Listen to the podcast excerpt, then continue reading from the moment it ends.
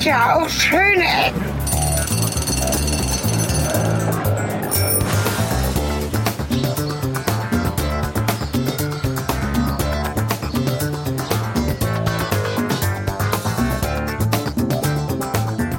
Hallo und willkommen zurück zu einer neuen Episode Schöne Ecken. In der letzten Folge mussten wir euch ja etwas auf die Folter spannen, weil uns der Olympiapark in München so sehr begeistert hat. Ihr habt's geschafft. Die zwei Wochen sind um und ich darf Cornelis und Sven nun aus dem Time Freeze nehmen. Dummerweise piept dann aber auch wieder dieser Laster. Naja, aber das ist gleich vorbei, ich verspreche es. Irgendwas ist ja immer. Und jetzt viel Spaß mit der Folge. Ich möchte gerne als Podcaster, als Außenpodcaster so ein, wie dieser TV Be Gone, dieses Device, was so über vorüber, danke, was vorübergehend sämtliche Rückwärtsfahr-Piepsvorrichtungen in schweren Automobilen deaktiviert. Ja. Hier haben wir ein schönes Schild. Ähm, was dann nochmal so ein Thema für sich ist, dass man damals für Olympia 1972, ich weiß es jetzt, sich sehr viel mit Design, mit Signage, mit Piktografie beschäftigt hat. Und das ist hier ein, bis auf zwei moderne Ergänzungen, ein Original, wie lange ist es her? 50 Jahre? Ja, 72? Ja, ja, grob. Natürlich alles Helvetica. Hier noch wenig Piktogramme, aber ja, äh, ich finde es irgendwie schön. 70er Jahre Design äh, mit Patina. Schiller-Design. Ja, wir sind ja jetzt wieder an der, an der Sinusbewegung eigentlich, wo dieses 70er Jahre Design Ja, schon wieder genau. komplett modern ist. Ich bin teilweise, weil ich bin ein Kind der 80er, ich bin 81 geboren und äh, das heißt, meine, meine wesentliche Sozialisierung meiner Identität hat in den 90ern stattgefunden. Ähm, deswegen habe ich die 70er so nie mitbekommen und wenn ich immer wieder mal mir so klassische Gestaltungen aus diesem Jahr angucke, dann denke ich mir, wow, das könnte auch 2017 sein. Ja, Also ja. so langsam kommt dieser reduzierte Stil, der damals äh, prägend war, wieder. Und ähm, man ist überrascht, wie viel Klasse einige dieser Ausprägungen damals hatten. Weil bei den 70ern denken ja viele so an Flower Power und an das total überdrehte. Aber das ist nur eine Ausprägung. Und das ist auch, glaube ich, eine Ausprägung, die aus den 60ern noch ein bisschen Ja. reinschwallt, glaube ich. Die, das, was neu hinzugekommen und vielleicht auch erstmalig oder nach langer Zeit definiert wurde, war eben genau dieses reduzierte, man könnte sagen Flat Design, keine Schnörkel. Ja, gerade eben, die meisten von euch werden Helvetica als Schriftart kennen. Das ist ähm, quasi die, die die grotesk äh, Schriftart Genau. schlechthin. Grotesk deswegen, weil die damaligen äh, Werbeleute halt, die diese Schrift eigentlich erfunden haben, also eine serifenlose Schrift, weil Schrift war eigentlich immer so eine Geschichte, die dem Buchdruck vorbehalten war. Und da eine riesengroße Kunst sich eigentlich daraus äh, entwickelt hat, beziehungsweise eine große Tradition, die daherkam. Und die damaligen Schriftsetzer, die eben hauptsächlich mit Serifenschriften arbeiten, also Serifen sind diese kleinen Häkchen, die ihr an Schriften so kennt, von der Times New Roman zum Beispiel, die sollen euch helfen, bei Kilometertexten, also Büchern, äh, einfacher äh, diese, diese, diese Texte im Auge zu erfassen, so im schnellen Überrutschen. Und diese Grotesk-Schriftarten, also die Nicht-Serif-Schriftarten, die sind halt für die Werbeindustrie damals erfunden worden. Und die Leute aus dem Buchsatz nannten diese Schriften halt grotesk, weil sie das als eine ganz große ja, äh, Ungeheuerlichkeit angesehen haben, dass man da die Serifen von den Buchstaben wegnimmt. Weißt du eigentlich, haben wir das mal im Podcast besprochen, warum die Helvetica eigentlich eine, ähm, wie soll ich sagen, eine Verunstaltung der tatsächlich in Schriftart dahinter ist.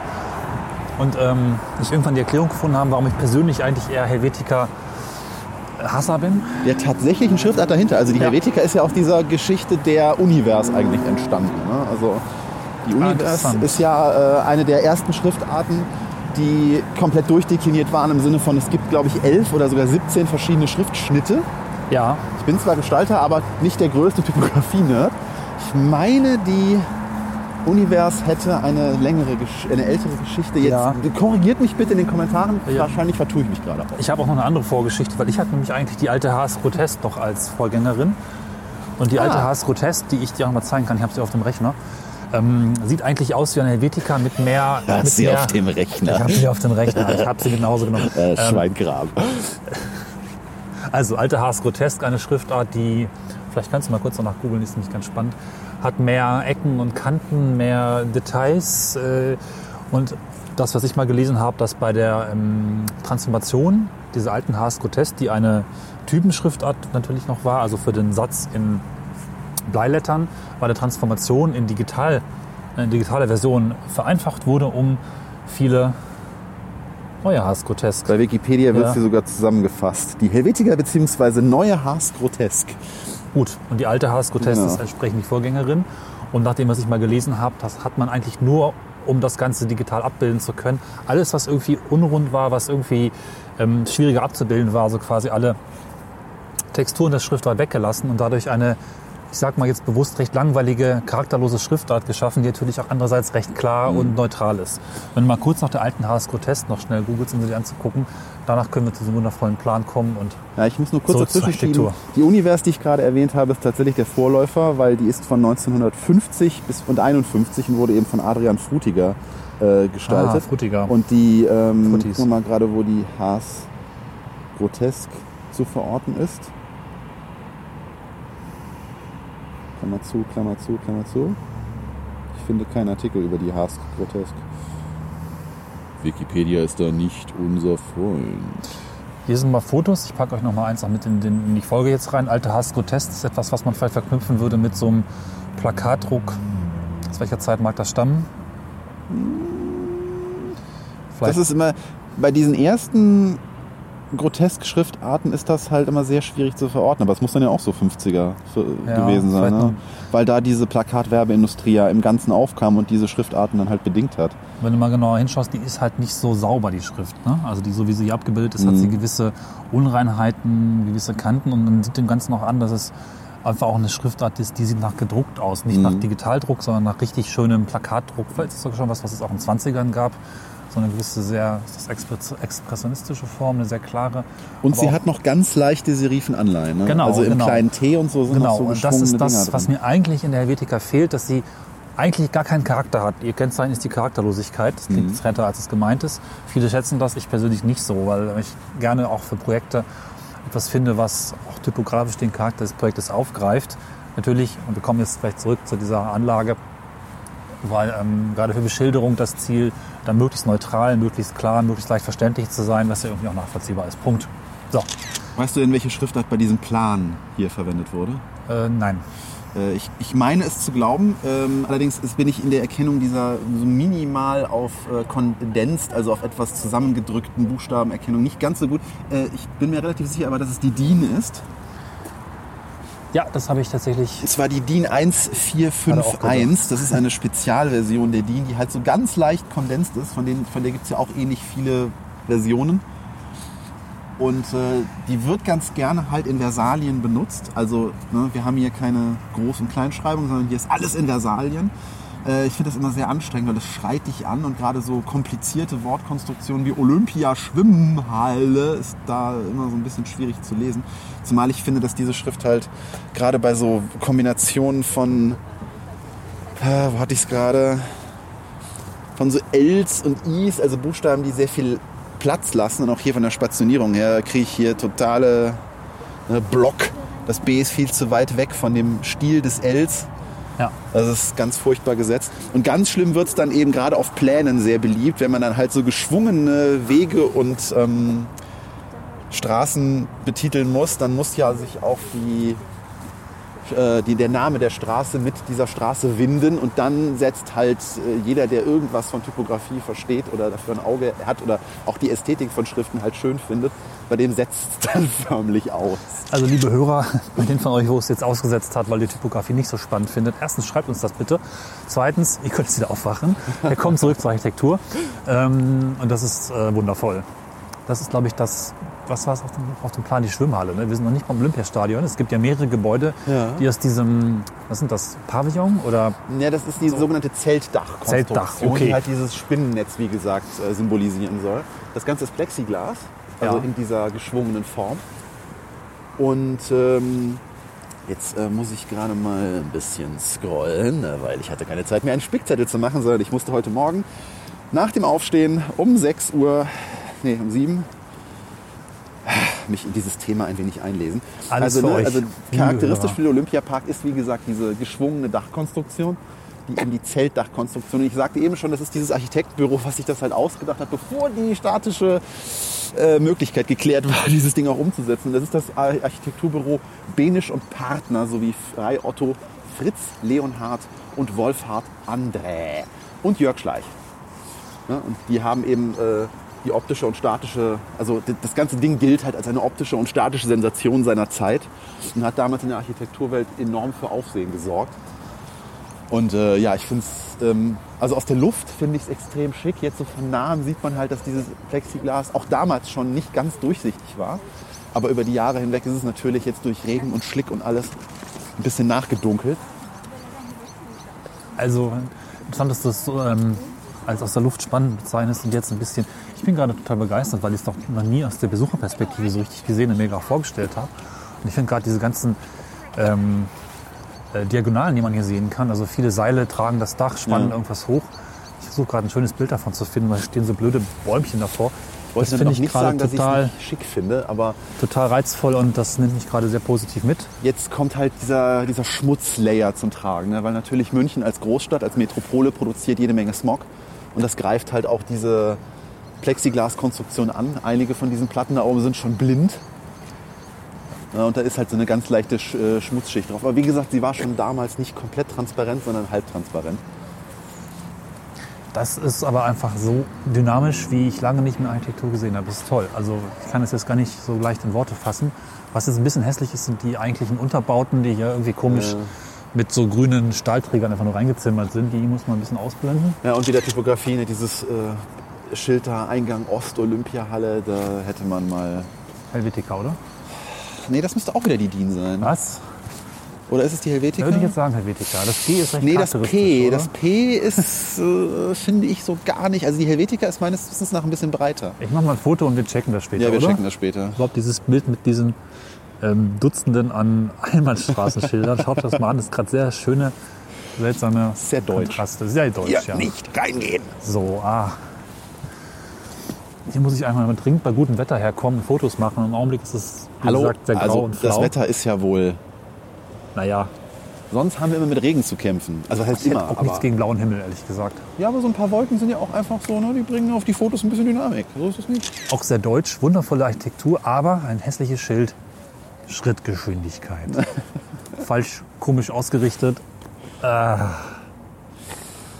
Ja, die ganze Fläche dieser äh, Konstruktion ist übrigens 74.800 Quadratmeter und es sind 58 Stahlmassen. 74,800? 74.800 Ach so, Quadratmeter. 4.800. Ja, Was habe ich denn gesagt? 74.800. Aber das Bratwurst. wie ich eben schon sagte, symbolisch für das Flüchtige und das Wandelbare in unserer Welt. Also ich finde hier gerade sehr wundervolle architektonische Miniaturen. Man beachte der Bratwurststand. Ich mache ein Foto jetzt. Das ist also richtig Bratwurst als Statement. Sehr gut. Eigentlich ist diese Konstruktion ja sogar ein Kind der 60er, ne? weil den, äh, den Pitch so, für diesen ja. Designwettbewerb äh, hat diese Agentur halt 1967 gewonnen. Ja, und tatsächlich war dieses Dach auch der ausschlaggebende Faktor dafür, dass sie den Zuspruch bekommen haben. Ja, weil das Weil- war halt wirklich was ganz Neues. Also besonders von hier, wenn wir jetzt hier mal gucken, Ja. das sieht schon sehr, sehr cool aus. Ich mag ja diese Gummidämpfer, die unter diesen Dächern oder unter diesen Glasdächern immer so aus äh, statischen Gründen sein müssen. Ich finde, die geben dem Ganzen sowas was Technisches, so ein bisschen Frankenstein-eskes. Ja, weil die Dächer müssen natürlich aufgrund der, äh, der strukturellen Integrität des Ganzen, die ja sich auch ausdehnt und bei Wind und Wetter irgendwie nachhalten muss, die müssen ja ein bisschen schwingend gelagert sein. Deswegen sind da diese Gummidämpfer halt drunter. Ich fasse mal kurz zwei, drei Schlaufen. Also zum, oh Gott, ich muss, stopp. Ich muss drei Dinge sagen. Du musst Zum den Krebsstand auch noch Ich fotografieren. muss noch den oder? Krebsstand auch fotografieren, der ist aber nur hingerollt als kleines Wegelchen. Zweitens, 60er Jahre Architektur ist es ja oft so, dass das, was stilbildend für eine Dekade oder einen Bereich, äh, ein- eine Zeit, eine Epoche, also was stilbildend für eine Epoche ist, dann durchaus schon zehn Jahre vorher entstanden und gedacht wurde und dann eine gewisse Zeit braucht, bis es reift und bis es wirklich zum prägenden Stil und zum vorherrschenden Stil wird. Drittens, warum hat dieses Schild eine andere Schriftart?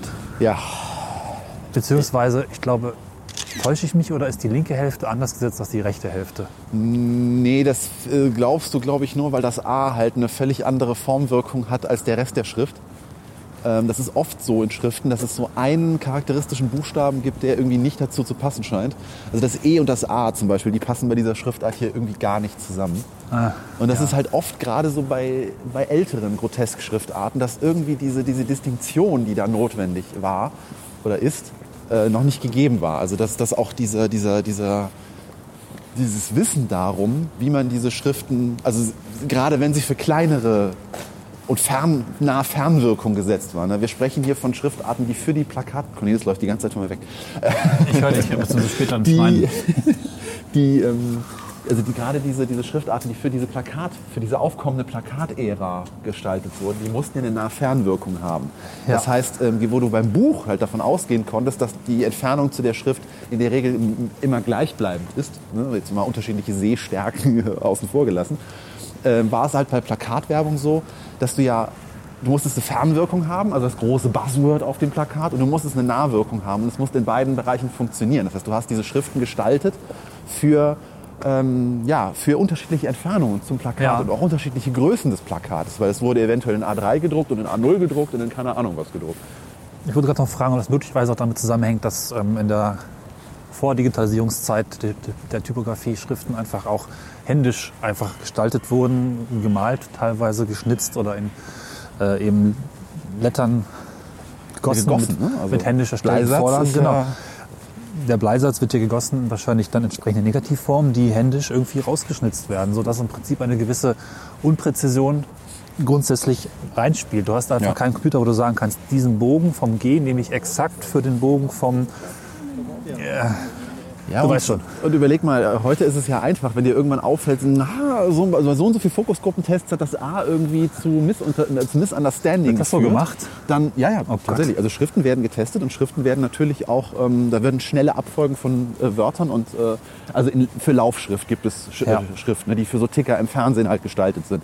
Da gibt es ganz viele verschiedene Ansätze, die halt, also auch Schriften, die für den Verkehr äh, gebaut sind, dass du es auf Schildern einfach lesen kannst und all sowas. Und ähm, da werden natürlich Fokusgruppentests gemacht, ob die Schrift diesem Anspruch auch gerecht wird. Aber damals hat man A, diese Tests noch nicht gemacht, weil dieses ganze Wesen darum noch gar nicht so entwickelt war. Und B, heute patchst du halt eine Schriftart.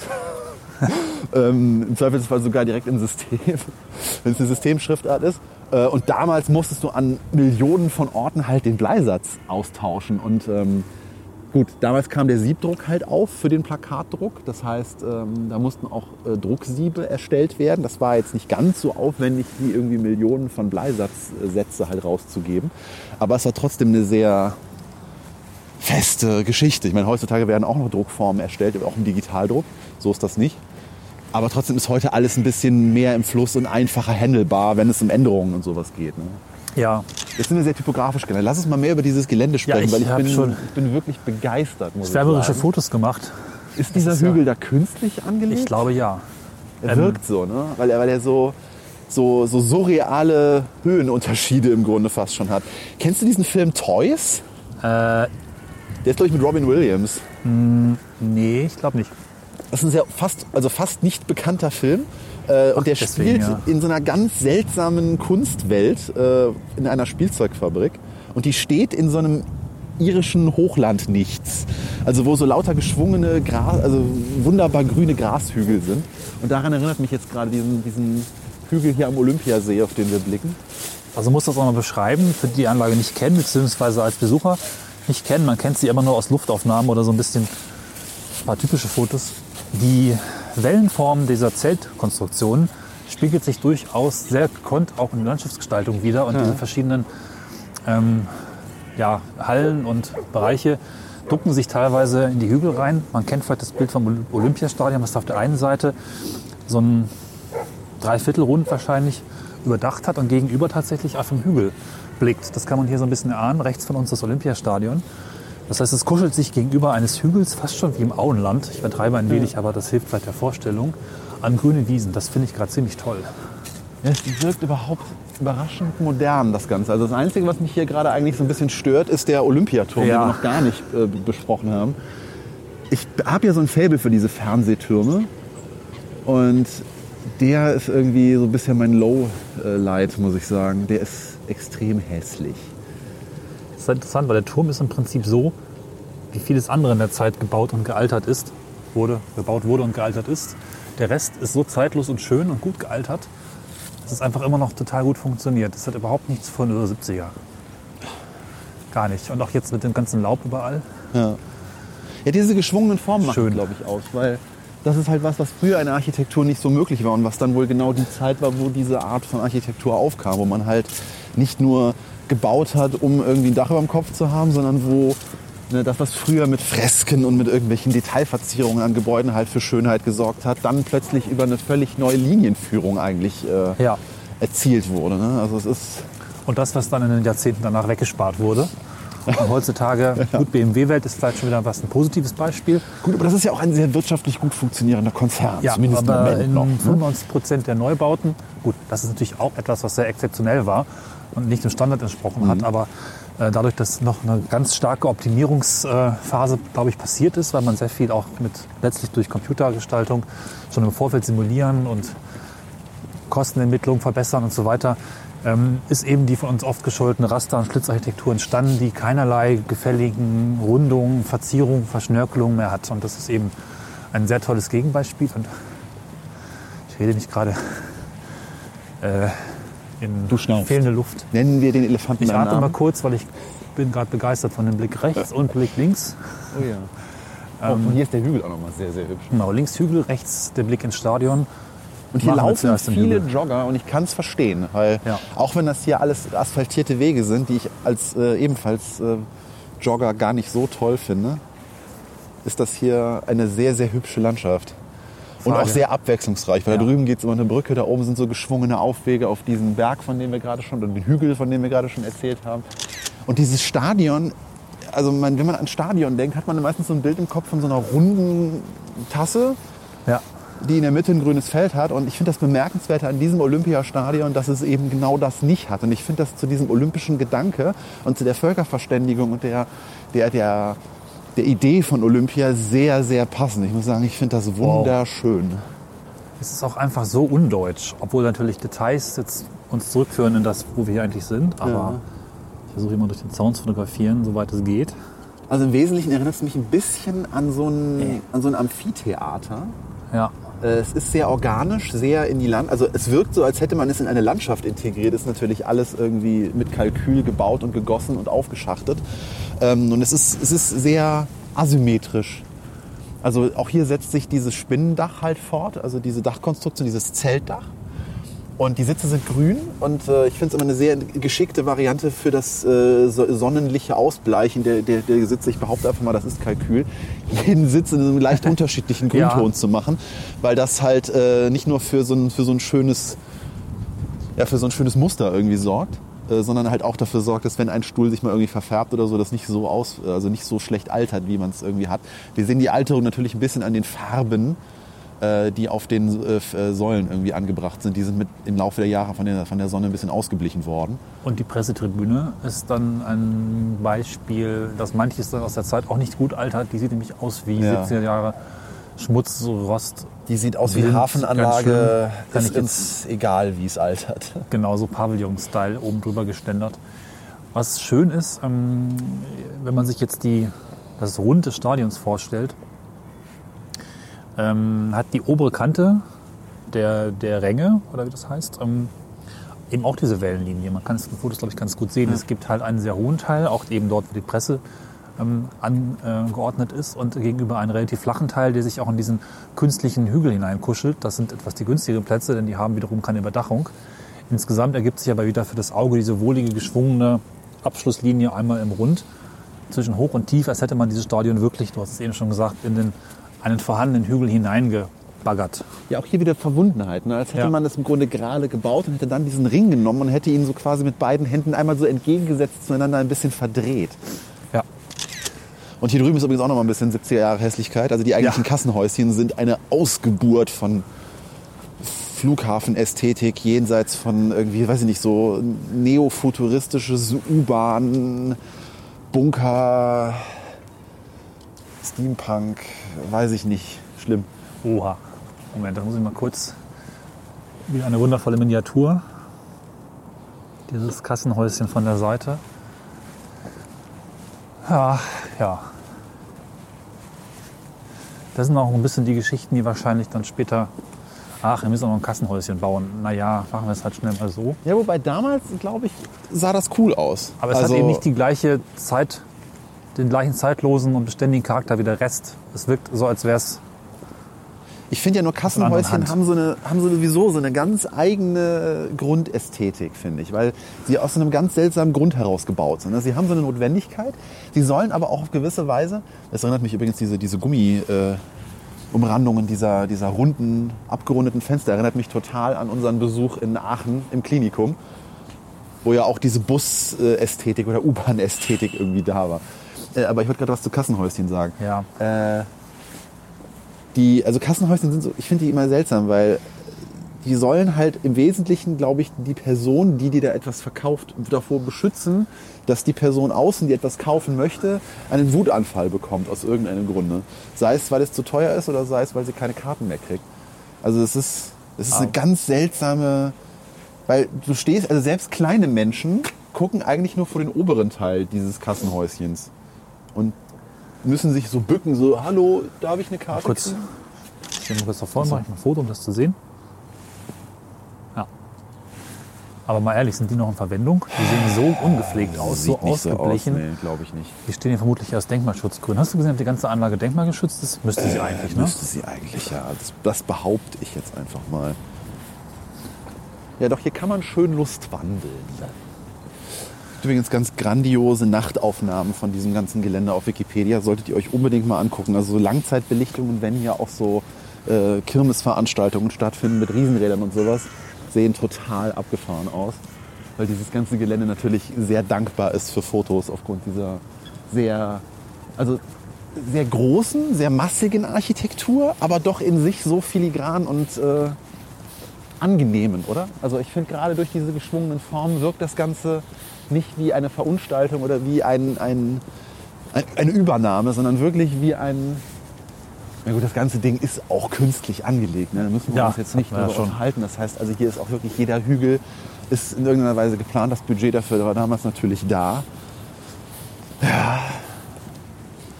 Wir können mal zu der Frage kommen, würde man so heutzutage noch bauen? Also hätte man den Mut oder die Verspieltheit oder was immer es auch dazugehört, wenn jetzt äh, Olympia nach Hamburg gekommen wäre? Ich glaube, es wäre nicht so ähm, zeitlos, nicht so innovativ, nicht so geworden. Aber Ja, ich glaube, da heute würde man mit mehr Erfahrung daran gehen und würde wahrscheinlich. Äh, das, Du meinst- ist, das ist der Weg auf den Hügel. Ja, Ach so, okay. das passt aber. Na gut. Ich habe gerade die Karte gecheckt. Die war zwar in 2D, aber ich glaube, es passt. Ähm, ich glaube, heute würde man da mehr mit, mit einer anderen Erfahrung rangehen. Weil sich wahrscheinlich genau aus solchen Projekten gewisse Learnings ergeben haben und wir sind Ja. nun mal eine Zahlenoptimierer-Nation. Ja. Und das würde wahrscheinlich darauf hinauslaufen, dass man dann sagt, ja, also folgendes hat sich nicht rentiert. Wir machen das Ganze ein bisschen effektiver, weil Effektivität, das ist ja so eine, das ist ja so eine deutsche Tugend, was dazu führt, dass dann unterm Strich wahrscheinlich einfach Einsparungen an Ecken und Enden gemacht werden, die dann anders wirken. Mir fällt aber auch gerade nicht so richtig ein, jetzt fange ich an zu schnaufen. Es liegt am Hügel. Das ist ein Hügel, naturgemäß. Da drüben rennt ein Jogger den Berg hoch und zwar auf der Wiese. Also du würdest sagen, diese ganze Architektur ist gewissermaßen die naive der Deutschen oder generell eine naive Haltung nach dem Motto, ist geil, weil wissen wir nicht, wie es geht, wollen wir machen, los. Ja, man muss sich die Zeit, glaube ich, vor Augen halten, Ja. weil es waren meines Wissens die ersten Olympischen Spiele in Deutschland äh, nach der großen Kriegsära. Und natürlich wollte man damals beweisen, dass man sowas halt auch kann. Ne? Ja, Und Olympia war halt damals auch noch ein noch größeres Symbol, als es heutzutage, als es heutzutage also zumindest im Moment so ist, habe ich so zumindest im Gefühl. Weil der olympische Gedanke, der war, glaube ich, damals noch, also damit meine ich nicht diesen Dabeisein ist alles Gedanken, sondern damit meine ich vor allem dieses, äh, diese, diese, dieser Sportgedanke, der die Welt verbinden soll. Ja, Und hier, ich meine, hier sind ja auch traurige Sachen passiert. ja, gut, das ist nochmal ein ganz anderes Thema. Ja, also vielleicht Sollte sollten wir vielleicht kurz darauf hinweisen, dass hier auch diese Veranstaltung von einer, von einem ganz schlimmen, von einer ganz schlimmen Geiselnahme überschattet wurde, bei der äh, acht Athleten äh, von ja, libanesischen Oh Gott, jetzt setze ich mich mal beim Fenster. Es gibt da einen guten Podcast, den wir verlinken können. Genau, Also Holgi, glaube ich, der sich vor kurzem damit beschäftigt hat. ist halt die Geiselnahme Ist endete wirklich im Tod sämtlicher äh, Athleten, die damals äh, in Geiselnahme also, genommen wurden. Es äh, kann man sich auch Bader-Meinhof-Komplex angucken. Da ist das Ganze thematisiert, weil die Geiselnehmer wollten unter anderem halt die Rote Armee-Fraktion freisetzen, die da in Stammheim inhaftiert waren. Das fügt sich zumindest thematisch insofern ganz gut, ist jetzt falsch, aber es fügt sich, dass die Planung naiv war und auch die Veranstaltung von einer naiven Fröhlichkeit gekennzeichnet war. Wenig Sicherheit, keine Angst vor Terrorismus, also was nie zuvor passiert. Einfach mal machen und es hätte ja auch fast so weitergehen können, aber dann ist Ja, und ganz ehrlich, passiert. es wäre auch schön gewesen, wenn es so weitergegangen wäre. genau, das meine ich. Weil es ist einfach wahnsinnig traurig. Dass, und das, das finde ich, spiegelt sich auch in, dieser, in diesem ganzen Gelände hier wieder. Ich habe gerade so einen, Ja. einen, einen völlig neuen Respekt vor Olympia. Weil für welche andere Veranstaltung auf dieser Welt werden eigentlich solche Anlagen gebaut? ist das der Fotohügel da vorne? Ne? Und äh, also ich, ich erstarre gerade ein wenig in Ehrfurcht, weil das hier so ein Monument dieses schönen Weltgedanken eigentlich ist, dass es gewisse Ereignisse auf diesem Planeten gibt, die uns eigentlich alle in Frieden verbinden. Ja. Und ich finde es eigentlich, also mich macht gerade es, es wütend, wo ich darüber nachdenke, dass etwas so Heeres von so etwas Bescheuertem wie so eine Geiselnahme für diese bekloppten Ziele irgendwie Wobei jetzt bekloppt, ich weiß gar nicht genau, was die eigentlich wollten. Wahrscheinlich war in ihrem Land auch wirklich Not am Mann. Das ist ja oft so, dass es durchaus auch eine Begehrlichkeit gibt, die dann äh, auf andere Weise Gehör bekommen sollte. Aber das, das, das meine ich jetzt gerade gar nicht. Aber das hier Das ist, ist sicherlich nicht der richtige Weg, das zu tun. Und äh, was, was das gerade in mir zum Schwingen bringt, das ist auch diese ähm, Utopie der, soll ich sagen, Science-Fiction 60er Jahre, 50er Jahre, was sich auch in vielen Romanen widerspiegelt, aber auch einigen Filmen, ähm, wo wir in einer extrem modernen, heilen, perfekten, fröhlichen, wundervollen, schönen Welt leben. Und das ist quasi so ein bisschen die Stein- und Glas gewordene Realisierung dieser, dieser Gedanken noch, die dann in den Jahren danach sich durch viele Faktoren einfach als nicht machbar erwiesen haben, zumindest nicht in dieser. Da hinten sehen wir das Wahrheit. Olympische Dorf. Ne? So, ich mache mal ein Panorama. So, jetzt, du mal, das Olympische Dorf gesehen? jetzt haben wir uns, äh, da hinten ist es, oder? Äh, Oder ist es das? Nee, das ist es. glaub, ich weiß es gerade nicht. War das nicht ein bisschen Das ist halt das kleinteiliger? Problem, dass die, dass die Gebäude so, so, so ähnlich aussehen wie die normale Architektur. Also das Dorf ist, ist fast schon eine, das falsche Wort dafür, finde ich, weil wir sprechen von einer Hochhaussiedlung, in der halt die ganzen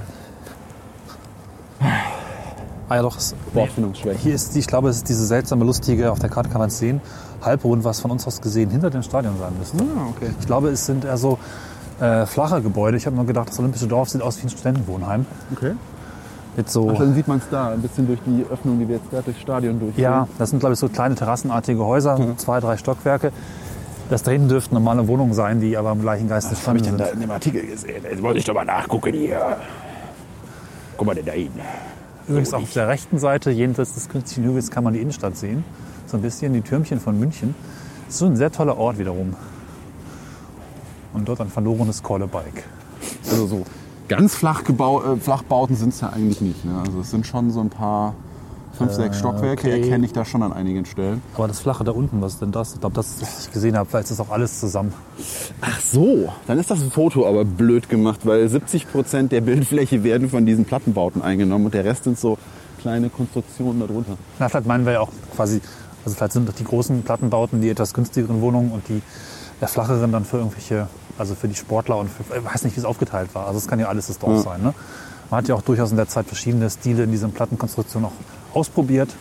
Ne? Mediterran, kleinteilig, äh, funktional, Hochhaus, war ja alles drin. Ja, ja. Aber dieser Hügel, vielleicht ist es auch doch natürlich, ich weiß es nicht genau. Also teils, teils, Ja. vermute ich einfach mal. Also ich glaube schon, dass das hier, ja, ich meine, wir sind in einer bergigen äh, Region, also wahrscheinlich ist das auch nicht alles aufgeschüttet. Vielleicht ist es eine ehemalige Müllhalde, wie das heutzutage Ja. gemacht wird. Nein, das hat man in den Abraum. 60ern und 70ern noch nicht gemacht.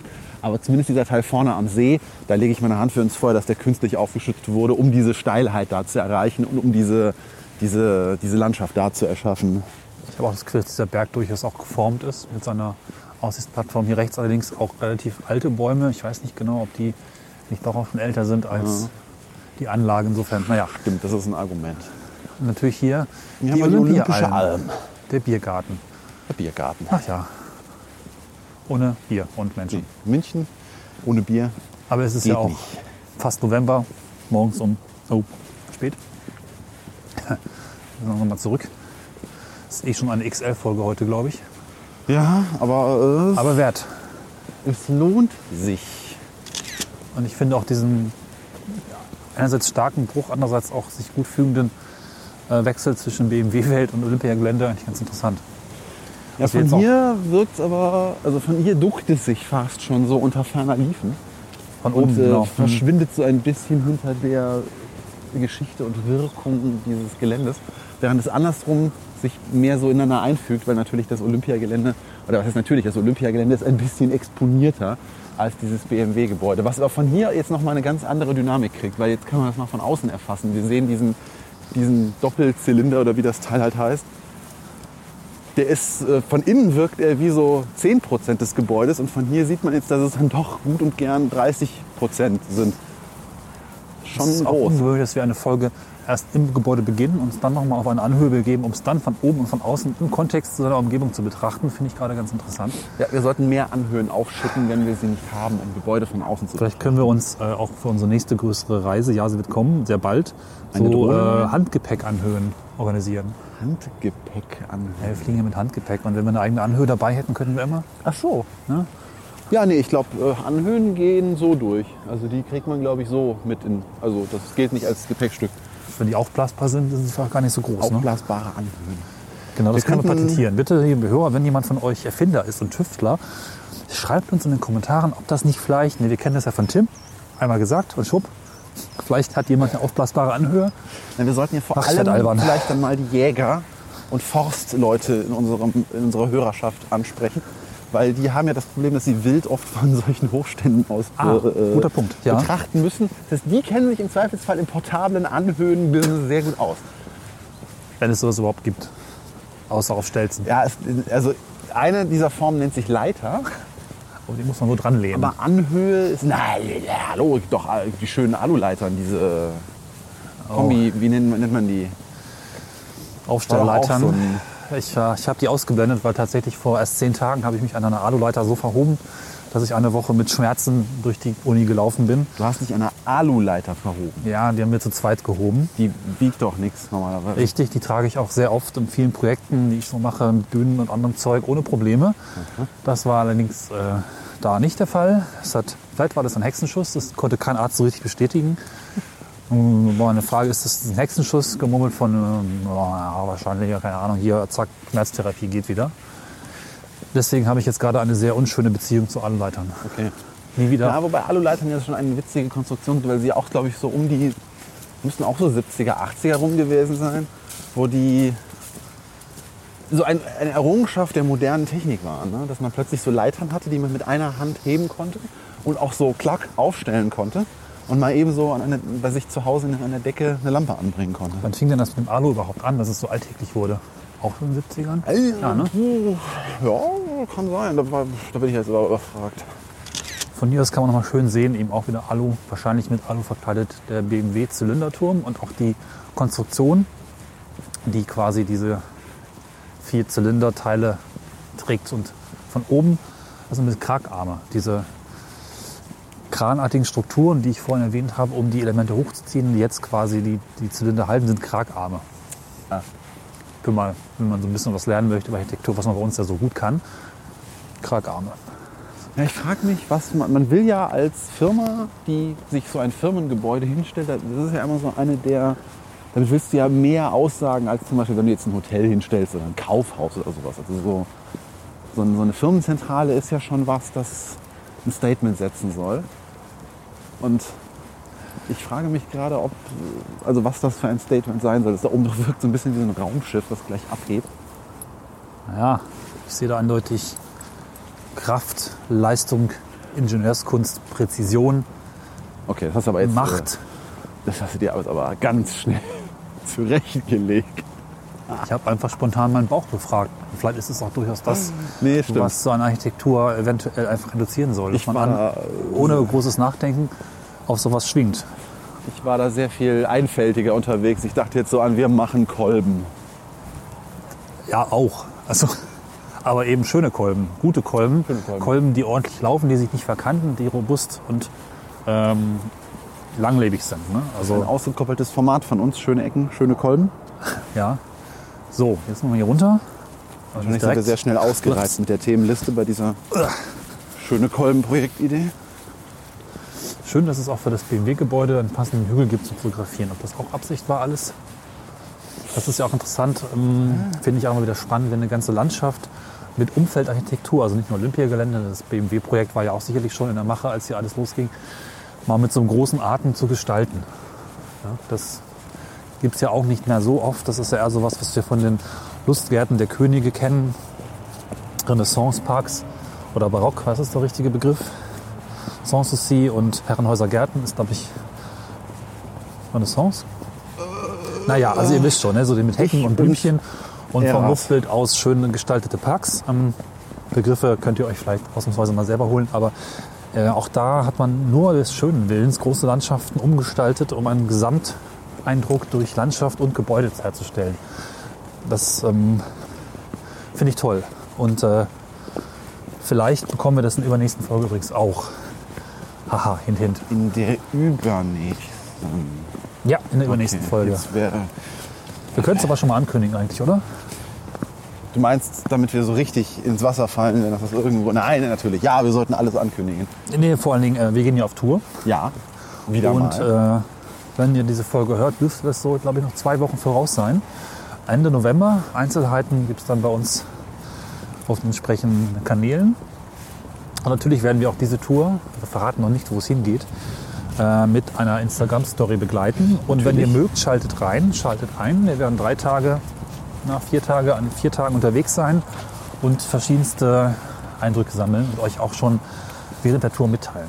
Genau, wer Instagram Story so nicht kennt, das ist eine ja, Subfunktion von Instagram. Dazu braucht ihr einen Account. Es ist leider nicht über unseren normalen öffentlichen Teil von Instagram einsehbar. Also das können nicht wir was für, sondern das ist leider eine Beschränkung von Instagram. Dafür braucht ihr auf jeden Fall die Instagram-App auf eurem Smartphone und müsst dort auch einen Account haben und uns folgen, damit unsere Story dann an dem Tag oder an dem Wochenende, wo diese Tour stattfinden wird, bei euch oben in so einer kleinen Leiste auftaucht. Und dann könnt ihr uns live drei Tage an diesem Wochenende verfolgen, während wir uns verfahren, zu wenig zu trinken haben, äh, in Regengüsse kommen und was auch immer uns da alles passieren wird. Oder während wir einfach nur schöne Orte entdecken. Auch Schnee könnte drohen. Schnee könnte drohen. Ja, Okay. lohnt sich übrigens auch unabhängig davon, dem Account zu folgen. Wir veröffentlichen dort auch kurze Folgenteaser, wer sie noch nicht gesehen hat, ähm, jeweils zur neuen Folge und zwischendurch auch einiges von unserem Bildmaterial, um euch Appetit zu machen auf die eigentlichen Folgen. Genau, und auch dort könnt ihr kommentieren und uns ab und zu mal was schreiben. Wie gesagt, instagram.com slash schöne Ecken, schöne mit OE und zusammengeschrieben. Oder einfach direkt in Instagram schöne Ecken mit OE und zusammengeschrieben. Genau. Müsste auch Da funktionieren. findet ihr uns. Genau. So, wir gehen jetzt mal flott zurück zur BMW-Welt, wo wir eigentlich auch parken und gucken mal, ob wir noch vielleicht flott eine Autoübergabe so ein bisschen mitbekommen. Wir haben ja nicht mehr so viel Zeit, aber Du bist sehr, sehr großzügig mit unserem Zeitfenster. Du, du, du, ich, aber ich, ich bin entspannt. Ich habe meinen Vortrag gehalten. Ich habe keinen Zeitdruck mehr an diesem Wochenende. vielleicht auch das nochmal zum Plagen, denn dieser wirklich sehr interessante, durchaus etwas kontroverse, verschiedene Meinungen dazu gehört, Vortrag von dir ähm, ist im Netz zu finden. Wir verlinken das hier. Ruhig mal reinschauen. Ich finde, das ist sehr. gibt Ja, also wenn ihr Podcaster seid oder euch vielleicht auch für andere ähm, Medien Outlets im Netz so ähm, stark machen wollt, sei es irgendwie YouTube oder auch Instagram oder sowas. Äh, ich habe da ein wenig über das Influencertum, ein Unwort unserer Marketingzeit, geredet und mir ein paar Gedanken darüber gemacht äh, und erklärt, wie das Ganze so funktioniert. Ist wie gesagt sehr auf Podcasting gemünzt. Das heißt, wenn ihr selber vielleicht auch darüber nachdenkt, mal einen Podcast zu machen, einfach mal Vielleicht hilft euch der Vortrag bei der einen oder anderen Entscheidung, wie ihr auch ein bisschen Rückgewinnung für äh, ja, die Ausgaben, die ihr so habt. Womit wir zu einem anderen schönen Thema kommen, weil auch wir freuen uns darüber, äh, wenn ihr uns unterstützt äh, und wenn ihr es möchtet. Man kann uns per PayPal unterstützen. Das ist sehr einfach. Äh, einfach auf die schöneecken.de Seite gehen, auf den PayPal-Button klicken und uns eine kleine Summe in den Hut werfen. Da freuen wir uns drüber. Dann sind unter anderem solche Touren möglich, wie wir sie jetzt wieder planen. Und äh, wir können tanken, wir können Equipment aufbessern, wenn uns wieder irgendwelche Adapter wegsterben. Und Ja. wir können die Parkgebühren gleich in der BMW-Welt bezahlen. Boah. Direkt von der BMW-Welt ist übrigens auch der ganze unschöne Geräuschmatsch von Autos zu erfahren. Ja. Den Kontrast bekommt ihr jetzt auch leider voll mit. Ist gleich vorbei. Muss man drücken, nein. Nee, muss man nicht dafür. Immerhin eine Fläche für äh, blinde Menschen, dass sie wissen, wenn sie rübergehen dürfen. Von hier sieht es übrigens. überall. Ne? Auch da achte ja. ich in letzter Zeit immer häufiger drauf. Es ist immer noch nicht flächendeckend gegeben, diese Hilfe. Ich muss übrigens sagen, von hier vorn, von der Straße, das Ganze irgendwie ein bisschen schlonzig, düster, beherrschend, unschön aus, oder? Wie so ein Blob. Ja, von hier ist so die wahrscheinlich undefinierteste Seite, wo man dieses Ding Genau. betrachten kann. Vielleicht merkst du dir mal kurz dieses Bild. Ähm, wir werden es möglicherweise auf unserer Tour schaffen, einen Anklang daran zu finden. Okay. Ich weiß nicht ganz, ob wir es reinkriegen.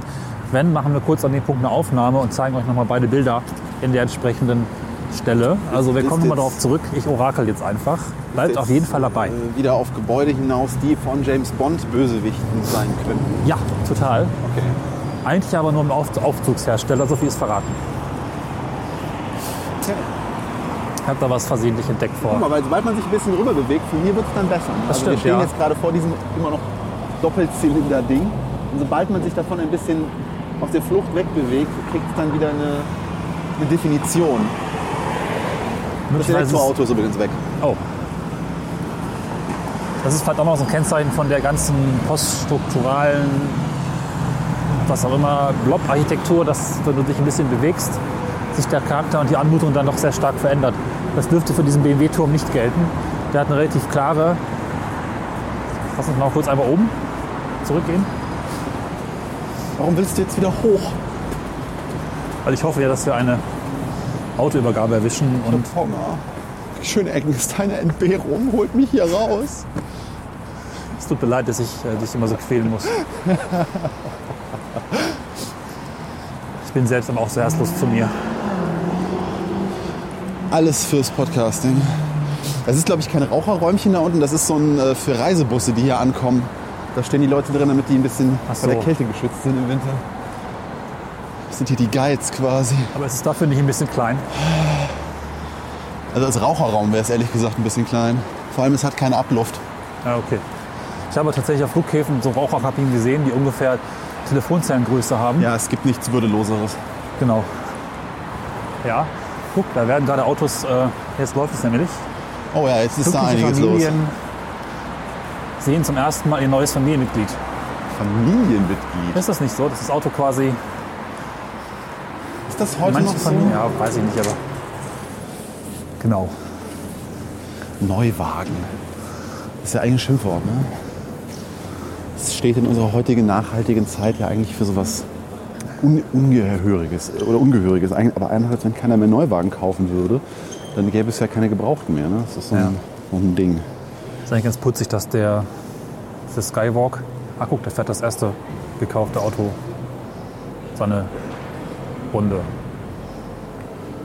Okay, ähm, dass es hier so Guckplätze gibt für die armen Menschen, die sich gerade kein Auto gekauft haben, Ja. den Glücklichen damit zuzuschauen, wie sie ihre Hat was Rekursives. Maschine in ähm, Empfang nehmen. Man kann jetzt sehen, 1, 2, 3, 4, 5, 6, 7 Übergaben scheinen gerade zu laufen. Zumindest sind die Wagen, auch das wurde mir berichtet, grundsätzlich haben sie dann auch das Licht an, wenn sie übergeben werden. Das muss so. Natürlich. Bei Elektrofahrzeugen und übrigens mit Ladekabel die ganze Zeit zur Sicherheit. Kriegt man das Auto dann eigentlich voll geladen? Das war nicht ganz klar. Ich hoffe doch mal sehr. Schönen Gruß an Bitz und so an dieser Stelle. Ich bin ja sehr gespannt, wenn Timo seinen Elektrogolf abholt, Oh ja, wie diese Fahrt dann von ihm dokumentiert wird, wenn er von Wolfsburg zurück nach München fahren muss. das wäre nicht mal auch was für schöne Ecken. Vielleicht, Timo, falls du uns hörst, wir wären gern dabei. Wolfsburg ist ja auch nicht so weit, zumindest von mir. Gut, wahrscheinlich muss man jetzt ein bisschen warten, bis hier wirklich mal was passiert, aber es ist halt schon. Ich meine, was soll passieren? Glaubst du wirklich, hier springen dann Leute so in die Höhe und jubeln, jauchzen? Sie, Ich habe ein Auto. Naja, Aber so wahrscheinlich gab's passiert in, genau äh, genau. das. Also es gab zum einen das, die glücklichen Familien, die wirklich stolz. Andererseits äh, die etwas ähm, PS-fixierte Fraktion, die dann auch hier erstmal mit heulendem Motor eine Runde zieht. Ja, gut. Da auch die Familie mit Kind auf dem Arm und Kind hängen denn daneben, da für Kabel? die sich natürlich einen Sind Geländewagen kaufen. Wofür sind diese Kabel da? Das sind doch nicht alles Elektroautos, oder? Also der Touran da wahrscheinlich nicht, oder? Sind das alles Elite äh, Hybridwagen oder? Nee. Ich weiß es nicht.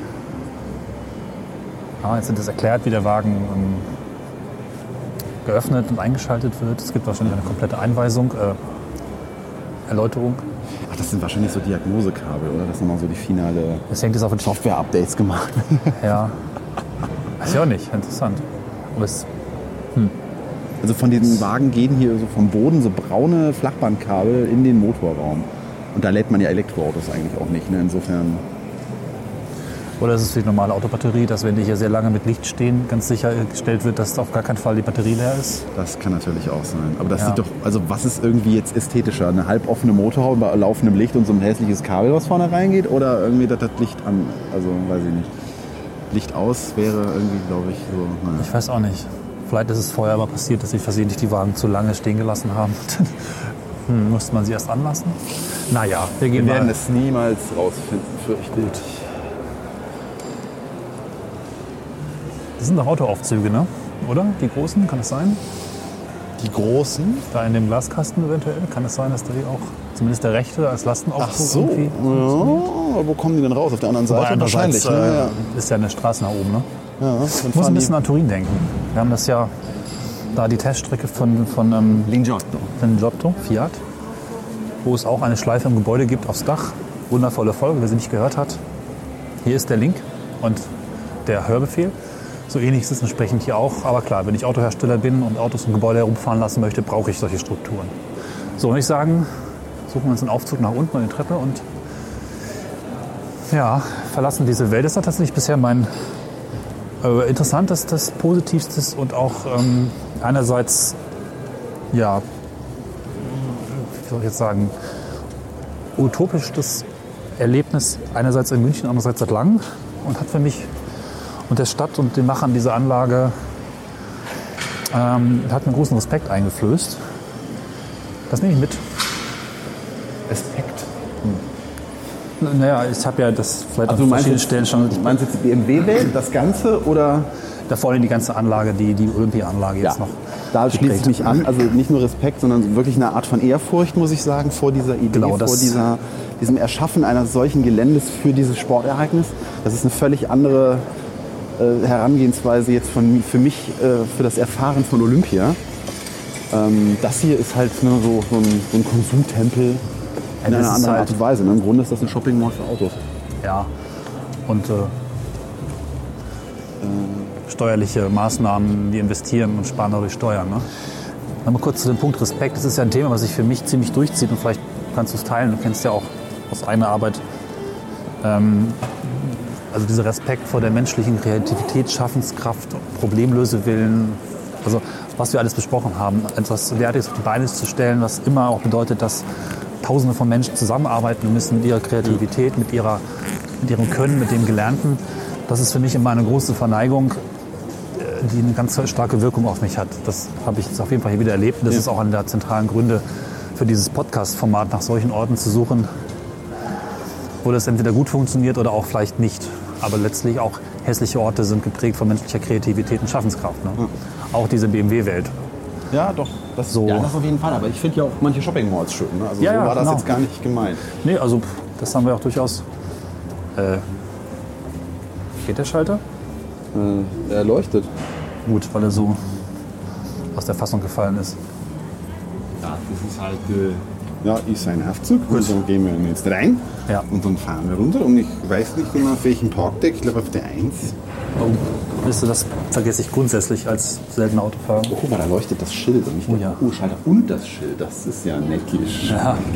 Das ist ja neckisch. Ja, also im Besuchbefehl ja, stellen wir am Schluss immer die Frage oder geben auch zu Protokoll besuchen oder nicht besuchen. Kommt hierher, Ja, vor allem die Kombination aus beidem ist sehr sehenswert. Mhm, da kann man durchaus noch ein bisschen mehr Zeit verbringen.